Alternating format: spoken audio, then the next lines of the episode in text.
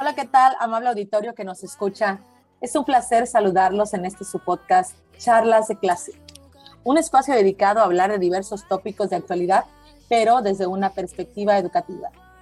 Les habla Nelly Mendiola con calurosos saludos desde el bello puerto de Acapulco, Guerrero, México. Es muy grato para mí compartir con todos ustedes este episodio titulado Los retos de la escuela híbrida. Como saben, se encuentra conmigo mi hermana Irene Mendiola, con quien somos maestras de grado y profesión y estaremos durante algunos minutos conversando acerca de los retos de la escuela híbrida, ahora que estamos a un día de comenzar el ciclo escolar 2020, 2021, perdón, 2022. Hola, Irenita. Hola, amigos. Quiero enviar un afectuoso saludo a todos aquellos colegas que nos escuchan mientras están haciendo sus secuencias didácticas, sus gafetes, sus exámenes de diagnóstico o terminando su material didáctico para mañana. Y sobre todo aquellos que están emocionados de iniciar un nuevo ciclo escolar, cualquiera que sea la modalidad que vayan a trabajar. Bienvenidos a nuestro nuevo episodio de Charlas de Clase.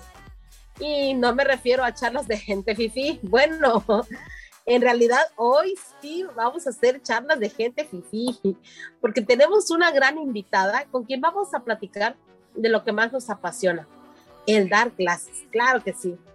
Pero ahora con los retos de la escuela híbrida. Hoy se encuentra con nosotras la maestra Lucero Lozano Castro. Ella es licenciada en educación secundaria con especialidad en matemáticas y tiene una maestría en ciencias de la educación. Bienvenida, Miss Lucero. Es un privilegio tenerte en esta charla de clase. Hola chicos, hola a todos los que nos escuchan. Estoy muy contenta de estar con ustedes. Eh, un poco de tu labor, Lucero, en este nuevo ciclo y en esta nueva normalidad. Mi nombre, como ya lo saben, es Lucero Lozano Castro. Soy docente desde hace ocho años con una licenciatura en educación secundaria con especialidad en matemáticas y actualmente una maestría en ciencias de la educación. En estos momentos me encuentro laborando en una institución pública de nivel secundaria donde estoy a cargo de la asignatura de matemáticas en sus tres grados no obstante, a lo largo de mi trayectoria he trabajado en diversas instituciones privadas. Y es por eso que la maestra Lucero, a través de su experiencia, nos presentará un breve análisis descriptivo que ilustrará algunas diferencias y o similitudes entre ambos contextos escolares.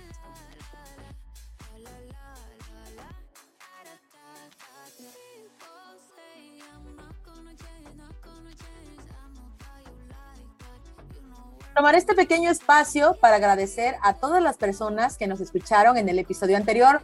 Muchísimas gracias por sus comentarios, sus sugerencias, sus buenos deseos y sobre todo su invaluable apoyo. Amigos, colegas, compañeros, y también quiero enviar un afectuoso saludo a nuestro querido amigo y colega el maestro Jonathan Miranda Aburto, quien al escuchar el episodio anterior nos comenta que la principal prioridad para que se cumpla el Flip Classroom es la autonomía y responsabilidad del alumno, obviamente apoyado con sus padres de familia. Esto está basado en el argumento de que el 40% de sus alumnos, es decir, cuatro estudiantes, se mantienen activos diariamente en los videos que les realiza para sus clases. Eso optimiza que ya tengan conocimientos previos para el siguiente contenido. Sin embargo, el resto no se puede conectar o atender el video porque no tienen datos para descargarlo o el celular se lo llevó la mamá, el papá, etc. Aunque no atrasa en totalidad la clase, se vuelve complejo que todos adquieran el aprendizaje esperado. Pero, sin duda, el aula invertida vino a optimizar el tiempo de las clases rompiendo el prototipo de una clase conversional. Muchas gracias, mi querido Johnny. Te mando un enorme abrazo.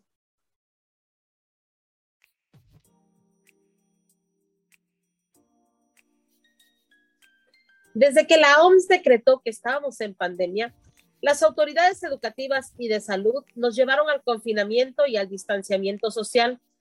todos los maestros ahí fue cuando comenzamos a buscar la forma de que nuestras escuelas, aunque estuvieran cerradas, la educación tenía que continuar. Improvisamos muchas cosas e íbamos corrigiendo otras en el camino, hasta que establecimos un canal de comunicación directo con todos nuestros alumnos de forma virtual. Aunque todavía seguimos en un gran peligro de contagio, estamos conscientes de que nuestra labor no se puede detener. Oficialmente, mañana daremos inicio al ciclo escolar 2021-2022, tal como lo marca el calendario. Y ahora nos enfrentaremos a un nuevo reto, las clases híbridas.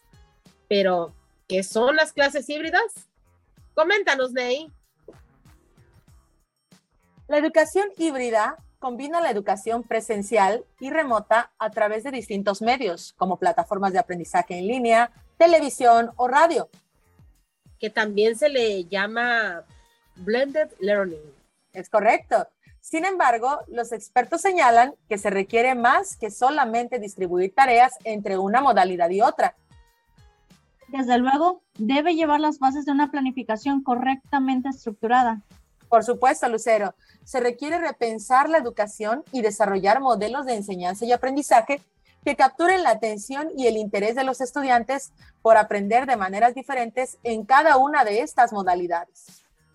Pero para eso, obviamente, será indispensable la creatividad, las habilidades y sobre todo la actitud positiva del docente ante este cambio. En efecto, las distintas tecnologías deberán usarse como una herramienta para acelerar los aprendizajes más que como un simple canal para transmitir contenido. Con menos tiempo en las escuelas, es primordial que se priorice el desarrollo de las habilidades de colaboración entre los estudiantes, tanto en el componente presencial como en el remoto. Lucero. Efectivamente, Nelly. Sin embargo, déjame decirte que hay una brecha muy amplia entre los contextos educativos privados y públicos. El factor socioeconómico es fundamental. Claro, y por esa razón que comentas, es medular realizar un profundo análisis de la situación de las escuelas a nivel mundial por la pandemia del COVID-19, los proyectos institucionales de educación virtual e híbrida y los retos para los maestros en esta enseñanza semipresencial. Todo esto por medio de un acercamiento antropológico se analizará la situación sociocultural de la comunidad escolar en México durante el aprendizaje a distancia. Esta ayuda a entender que en el futuro cercano se deberá fortalecer el sistema educativo del Estado para combatir el rezago y garantizar el acceso a los más pobres a la educación híbrida. A ver, estamos todos de acuerdo con que la reapertura de escuelas viene acompañada de una serie de dudas, miedos e incertidumbre por parte de los profesores y padres de familia sobre cómo será la nueva organización escolar, ¿Qué medidas de seguridad se implementarán para evitar los contagios al interior de las aulas? ¿Qué tan difícil será la implementación de una modalidad híbrida? ¿Qué nos dice sobre eso la Secretaría de Educación Pública en la guía para la fase intensiva del Consejo Técnico Escolar? Coméntanos, Lucero, por favor. Bueno, pues antes de eso, déjame, déjenme decirle que aquí, en el estado de Guerrero, seguimos en semáforo rojo. El regreso a clases no va a ser presencial en las ciudades de Acapulco, Chilpancingo, Iguala, Tasco y Cihuatanejo, puesto que es en donde se concentran la mayoría de los contagios y la movilidad es incontrolable. Es correcto. Ya ven, lo publicaron hace unos días en las redes sociales del gobernador del estado de Guerrero, donde decretaba que el semáforo rojo se prolongaría hasta el 5 de septiembre por lo tanto, en todo el estado y no solo en los lugares que comentas, no debería haber forma de iniciar clases el próximo lunes 30 de agosto. Es más, estoy casi segura que ni siquiera habrá celebraciones de las fiestas patrias, lo cual en este momento pues ya no es indispensable. Aunque el semáforo rojo permanecerá vigente hasta el 5 de septiembre, me consta que sí hay escuelas privadas que ya están listas para trabajar de manera híbrida pero hasta que volvamos a estar en semáforo verde. Claro está que estas escuelas, al ser de la iniciativa privada, no dependen de recursos del erario público y por lo tanto están haciendo grandes inversiones en equipamiento tecnológico para poder brindar el servicio de una escuela híbrida, ya que la competencia, la oferta y la demanda se pone cada vez más difícil y si no se actualizan, lamentablemente pueden llegar hasta cerrar sus instalaciones. Pero, ¿qué nos dices de tu escuela, Lucero? Que lastimosamente está en el otro extremo de la balanza. Para comenzar, no se va a regresar de manera presencial. Aunado a esto, sé de buena fuente que no todas las escuelas están equipadas con los medios necesarios. Algunas de ellas fueron víctimas de la rapiña e incluso ustedes saben bien de la carencia de agua que hay de manera general en el municipio de Acapulco.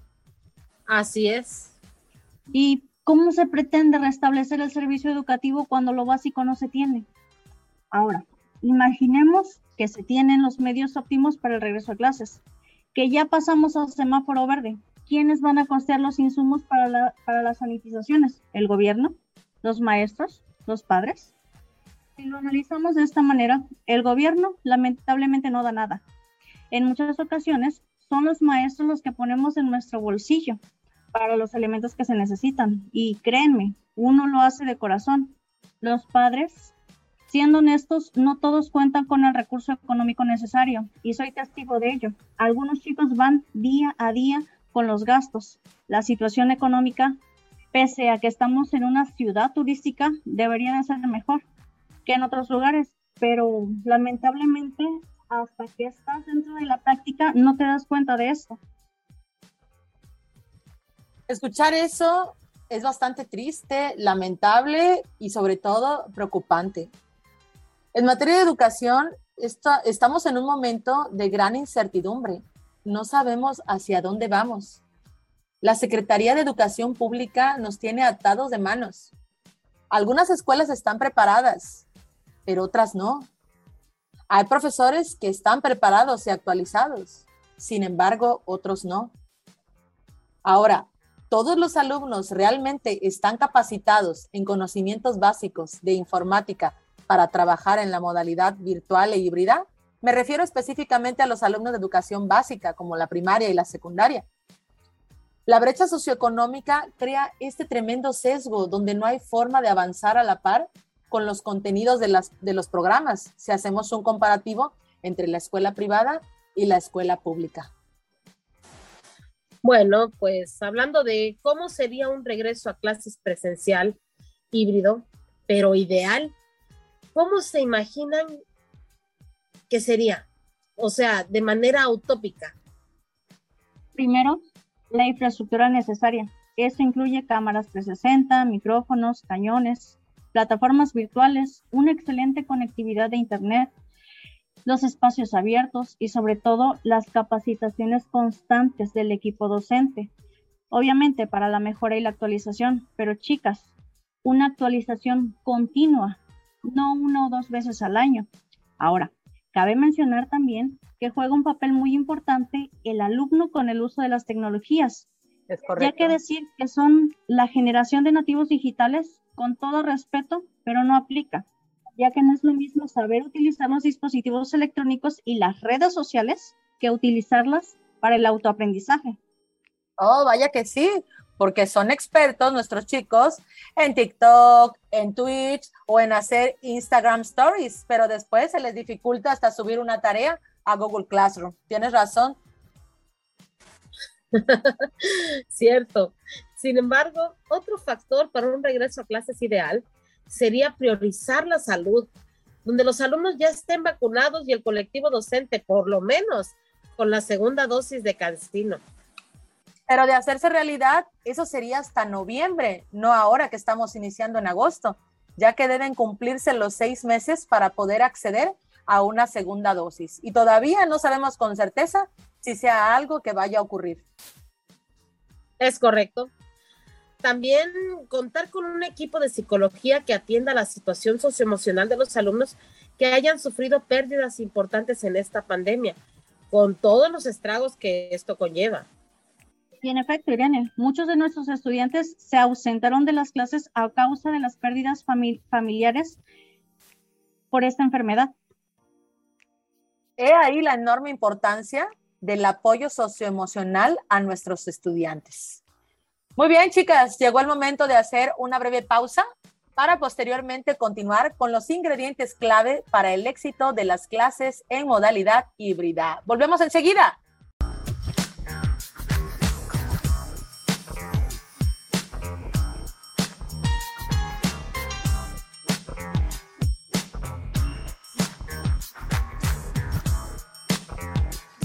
Pues bien, ha llegado el momento de puntualizar los cinco ingredientes clave para lograr una educación híbrida exitosa. David Lucero que nos diga la número uno. Venga, Lucero. El primer paso para lograr una educación híbrida exitosa es que el maestro debe tener nuevas habilidades en su perfil docente. Estamos en un mundo que constantemente requiere innovación, actualización, ganas de ser mejores y el proceso de formar personas que sean competentes y que logren los aprendizajes básicos para la vida solo, solo y solo se va a conseguir cuando el docente deje de negarse a la actualización, al manejo de las tecnologías, herramientas digitales y a dejar de lado esas ideas y prácticas retrógradas en la enseñanza. Reitero que la actualización debe ser constante y debemos salir de nuestra zona de confort. Cierto, la Secretaría de Educación Pública no te da el recurso, pero ¿por qué no invertir en tu propia formación? Lo primero que van a decir algunos, que por los sueldos raquíticos. Sí, cierto. Sin embargo, influye mucho tu decisión personal, tu capacidad de sobreponerte a tus propias limitaciones. Wow, totalmente de acuerdo contigo, Lucero. Dado que si los docentes siguen resistiéndose a la actualización y a la innovación, no se podrá lograr el avance que la educación de este siglo requiere. Muy bien, Irenita, dinos, ¿cuál es el segundo ingrediente clave para lograr una educación híbrida exitosa? El segundo ingrediente clave para lograr una educación híbrida exitosa son los contenidos. Fíjate que a mí sí me sucedió que desde que empezaron las clases virtuales, llegué a notar que mis estudiantes comenzaban a sentirse abrumados por la cantidad de contenidos que estábamos trabajando. Y en medio de la desesperación por terminar todo el programa, me di cuenta que es importantísimo dar prioridad a ciertos temas con respecto a otros. Por tal razón, en el modelo de educación híbrida se debe priorizar y flexibilizar el currículo, focalizando los esfuerzos en matemáticas y lectoescritura, así como las habilidades del siglo XXI, y como en la educación a distancia los padres juegan un nuevo rol más protagónico, yo creo que habría que, incorporar también sistemas de apoyo y materiales especializados desarrollados específicamente para ellos. Correcto. Ney, ayúdanos a comentar el tercer ingrediente clave para lograr una educación híbrida exitosa. Muy bien, pues el tercer ingrediente para lograr una educación híbrida exitosa son las plataformas. Existe hoy en día una amplia oferta de plataformas, software y contenidos que son necesarios y que cumplen distintos roles dentro de un modelo de educación híbrida con distintos niveles de efectividad. La oferta de contenido debe integrar otras estrategias que no sean necesariamente digitales y adecuarse a las condiciones de acceso a conectividad y dispositivos, en particular para los estudiantes más vulnerables. Así es, como las plataformas Moodle, las plataformas de Microsoft, las de Google, incluso las plataformas que ofrecen las compañías editoriales que producen libros de texto. A ver, Lucero, ¿cuál es el cuarto ingrediente para lograr una educación híbrida exitosa? El cuarto paso para lograr una educación híbrida exitosa es el acompañamiento a los estudiantes. Como bien sabemos, el alumno es medular en este proceso. Todo lo que se logra es en torno a él y evidentemente no puede avanzar si no tiene las habilidades, la formación, las competencias para incorporarse a esta modalidad. ¿Qué pasa cuando el alumno no tiene la habilidad para manejar mínimamente la paquetería de Office? ¿Qué pasa cuando no tienen o no pueden contratar un servicio de Internet? cuando no cuentan por lo menos con un dispositivo móvil para recibir y enviar trabajos. ¿Cómo los vamos a evaluar? Es innegable que la importancia de la evaluación de los aprendizajes de los estudiantes se debe ponderar porque eso nos brindará las pautas para poder mejorar y adaptar la oferta académica de nuestra institución. Es correcto. En efecto, para lograrlo es preciso hacer una modificación de los encuadres de evaluación y asimismo de la evaluación en las plataformas como la Google Suite, que son sistemas eficientes en la gestión de estudiantes y contenidos digitales, además de que permiten monitorear los aprendizajes y proteger las trayectorias de cada uno de los alumnos a lo largo del ciclo escolar. Irenita, presenta el quinto ingrediente clave para lograr una educación híbrida exitosa. El quinto ingrediente para lograr una educación híbrida exitosa es el equipamiento, la infraestructura y la conectividad. En realidad son tres por uno. Considero que la innovación educativa requiere de un marco normativo que estructure la transformación digital de la educación y también que garantice la privacidad de los datos y arreglos de ciberseguridad. Obviamente la implementación de este modelo debe ir más allá del contexto de la pandemia y debería estar enmarcada dentro de una estrategia más amplia de, amplia de transformación del sector educativo para lograr que sea efectiva, equitativa, sostenible, tanto para los estudiantes, los docentes y también para los padres de familia, desde luego. Así es. Se precisan de cámaras que tomen una buena imagen de lo que sucede en el aula y que graben y transmitan en tiempo real lo que ocurre en la pizarra o en algún montaje como un microscopio o algún otro instrumento similar. También se requieren micrófonos y un equipo de sonido que registre un audio claro de lo que dicen los profesores y que reproduzca con fidelidad lo que digan los alumnos remotos. Híjole, todos estos puntos que se acaban de mencionar para lograr una educación híbrida exitosa Considero, como lo dijimos al principio de esta emisión, que es una utopía. Es una utopía si generalizamos el sistema educativo mexicano. La educación pública en nuestro país, y de acuerdo con lo expresado y experimentado de primera mano por la maestra Lucero, nos encontramos lejísimos de lograr una educación híbrida exitosa, porque queda de pacto todas las carencias y la desigualdad sociocultural y socioeconómica de ambos contextos educativos, la educación privada y la educación pública. Definitivamente no podríamos ocupar todo eso que mencionaste hace un momento, lo de las cámaras, lo de los micrófonos, eh, todo eso, si no tenemos una conexión a Internet de banda ancha, que lastimosamente en muchos lugares y comunidades, sobre todo aquí mismo en nuestro estado, se carece. Sin duda, esto nos deja lugar a una profunda reflexión. Profesores que nos escuchan, cuéntenos, ¿en qué condiciones encontraron sus centros de trabajo para iniciar las clases híbridas? ¿Cuál es el plan de acción que como colectivo docente van a tomar para este regreso a clases? Déjenme su comentario en mi cuenta de Twitter, arroba nmendiolam, utilizando el hashtag charlas. En el próximo episodio estaremos dando respuestas o comentando sus opiniones. Cuéntanos también sobre qué temáticas te agradaría escuchar en nuestras próximas emisiones.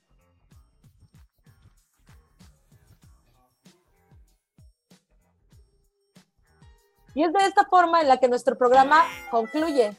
Les reitero mi enorme agradecimiento a nuestra colega y amiga, la maestra Lucero Lozano Castro, por acompañarnos el día de hoy. El agradecimiento es para ustedes y el auditorio. Fue un placer compartir en este espacio un poco de mi experiencia en esta labor tan importante. Al contrario, mi agradecimiento también a todos ustedes por escucharnos. Más adelante abordaremos temas de amplísimo interés en materia de educación y contaremos con la presencia de más expertos en docencia. Sintonízanos. Irenita. A todos nuestros colegas que arrieros somos y en el camino andamos, los invito a que se hagan esta pregunta. Si mi escuela carece de equipamiento e infraestructura, ¿qué estoy dispuesto a hacer yo? ¿O de qué forma puedo intervenir para lograr un retorno exitoso a clases en esta modalidad híbrida? Síguenos en Facebook y déjanos ahí tu comentario. Nos escuchamos en el siguiente episodio. ¡Hasta pronto! Baby, break my heart. Give me all you got. Don't ask why, why, why. Don't be shy, shy, shy. Is it love or lust? I can't get enough. Don't ask why, why, why. Don't be shy, shy, shy. La la la la la. la la la la la la la la la la la